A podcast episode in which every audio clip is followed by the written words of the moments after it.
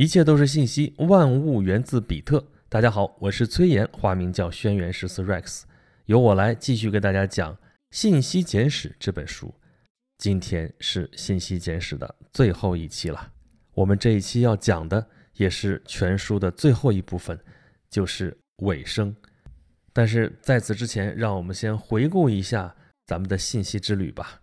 要想理解这本书究竟讲了些什么，去看中文译名。《信息简史》这四个字是看不大出来的，还是得去看它本来的名称，《The Information: A History, A Theory, A Flood》。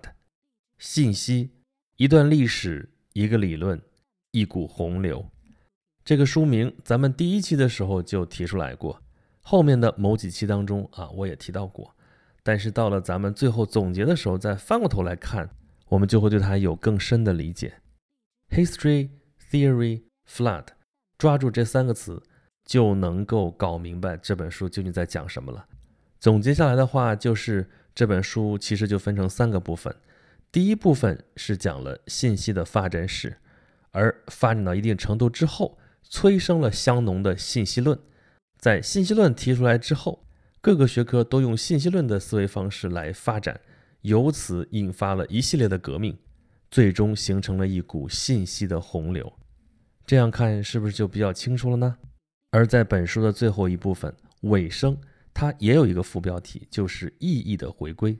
我们知道香农的信息论啊，咱们前面已经多次强调过了，它是在剥除了意义之后，只研究单纯的这信息的传递。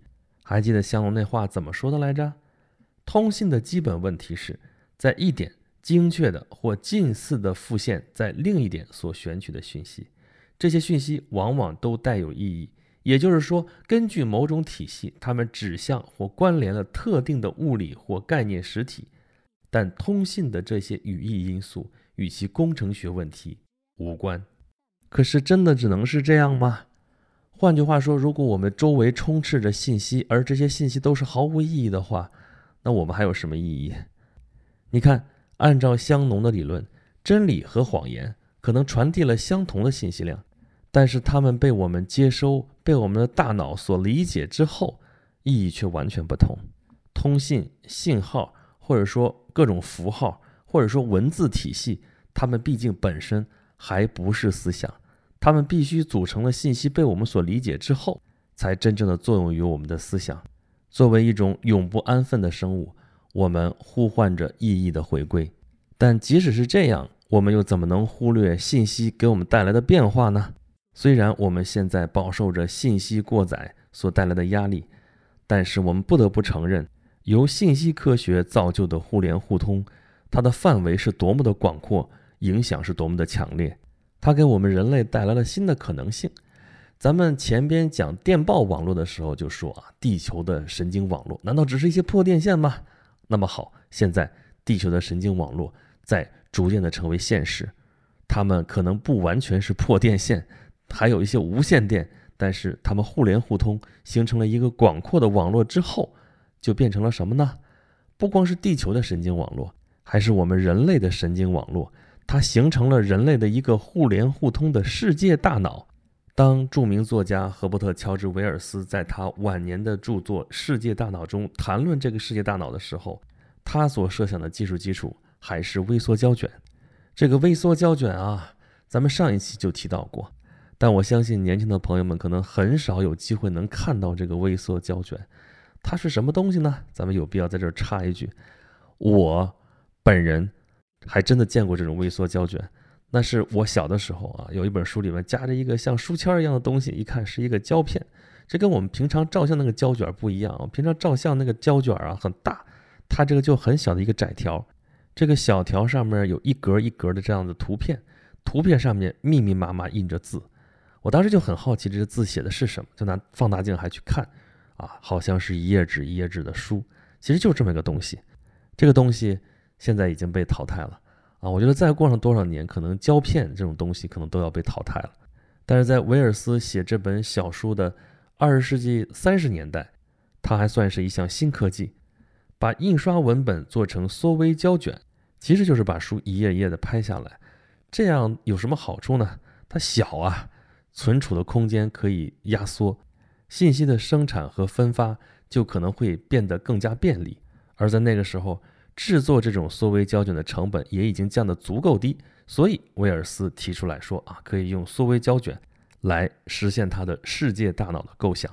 其实，威尔斯这个构想的本质就是想让信息随处可及，这样一个神经网络，这样一个体系就可以服务于人类的大脑，可以为全人类提供一种对于现实的记忆和感知。他甚至设想过这是一个什么东西，就是它内容是什么。可能就是一部世界百科全书，不知道他如果要活到今天，看到维基百科之后，他会怎么想？这算不算他的设想实现了呢？其实远远比这个还要更进一步。我们不只有维基百科呀，我们还有整个的互联网络，它里边承载的信息和对于信息的加工和处理，是威尔斯那个年代完全无法想象的。威尔斯想象他这个世界大脑不会是就待在一个地方。它可能会分散在世界各个地方，而且在任何一个地方都可以啊精确而完整的复制。他设想它兼具脊椎动物的集中成型以及阿米巴虫的分散变形。我们现在讲互联网创业，还有很多人在讲阿米巴创业如何如何。威尔斯在将近一百年前就已经想到了，而且他还提出，它可能会采用网络的形态。在威尔斯在说“网络”这个词的时候，他。用的还是一个引申义或者是一个比喻义，但是在现在我们在说网络的时候，我们已经不用再去想象它是不是真的是一些电线缠绕在一起形成的一个网络了。网络就是网络，我们现在都知道网络可以做很多事情，也可以知道一些任何单个个人无从知道的事情。这个层面的技术，包括我们整天在耳边叨咕叨咕都快磨出茧子来的大数据、云计算。数据挖掘、数据分析，还有人工智能，就是 AI 的一些技术，而且它在不断的进化，日新月异。互联互通还让我们人与人之间的距离变得越来越近，世界变成了一个小世界啊！什么叫小世界？就是人跟人见面啊，突然发现他们有一个共同的朋友，哇，这世界好小。在这方面呢，有一个著名的六度分隔理论。一九九零年，约翰瓜尔有一部戏剧，就叫《六度分隔》。在这里边，他对这个六度分隔理论是怎么表述的呢？说我在什么地方读到过，这个星球上的每个人之间最多只相隔六个其他人。所谓六度分隔，在我们与这个星球上任何一个人之间，比如美国总统与威尼斯的刚德拉船夫，或随便是谁，这说法的确让人鼓舞，不是吗？啊，我们跟比尔盖茨之间可能就隔了六个人，那我们就去认识一下吧。哎，所以不要高兴得太早了。这话后面还有半句，而这半句往往就被我们忽略了。就在这个六度分隔当中，后半段话说的是什么呢？我们是如此接近，这一点既让我感到十分欣慰，也让我感觉如受水刑，因为你得找到正确的六个人才能建立起联系。所以你说网络是让我们更近了呢，还是让我们更远了呢？就像你们现在在听我在讲这本书，你们觉得跟我的距离到底有多远呢？这就是一个悖论，我们在网络空间里既接近又遥远，于是这个网络空间既让人感觉拥挤不堪，又会让人感觉孤独无助。我们在网上仿佛能知道一切问题的答案，也就是说，我们好像一下子变成了全知全能的。可是问题紧跟着也来了，我们反而不确定我们到底知道些什么，而其实我们根本也不知道我们想要些什么。